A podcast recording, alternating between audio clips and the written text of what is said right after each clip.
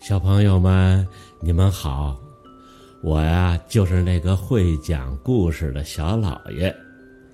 小老爷呀，有好多好多精彩有趣的小故事讲给你们听。小朋友们，今儿小老爷呀，给你们讲一个善良的波波这个小故事。说波波生日那天。爸爸和妈妈送给他新大衣、新裤子和新鞋子，作为生日礼物。波波心里别提多高兴了。第二天，波波穿上新大衣、新裤子和新鞋子，提着小竹篮儿。高高兴兴的到大森林里去采蘑菇。他刚走进森林，就遇到了麻雀大婶。麻雀大婶说：“你的小篮子真漂亮，能送给我吗？这样我就不用把谷子一粒一粒的衔回家了。”波波听了。大方的说：“好的，我把这小篮子就送给你吧。”波波把竹篮送给了麻雀大婶，然后继续往前走。不一会儿，又遇到了小松鼠。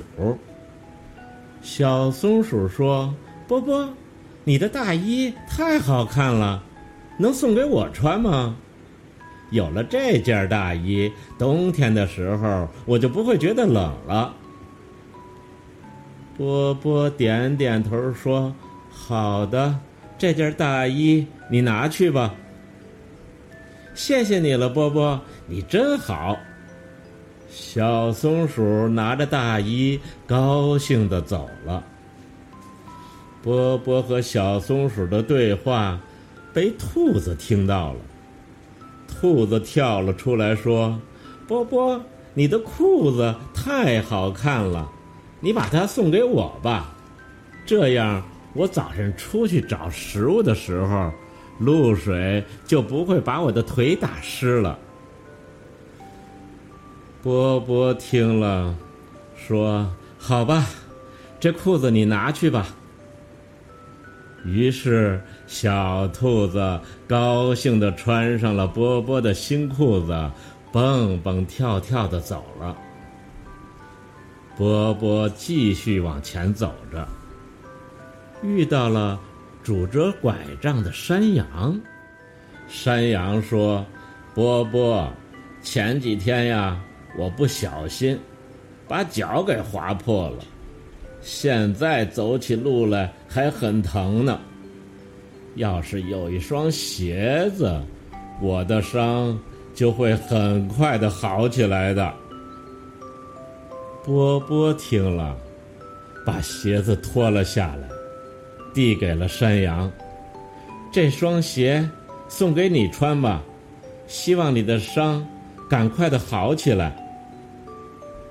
山羊穿上波波的鞋子，高兴的走了。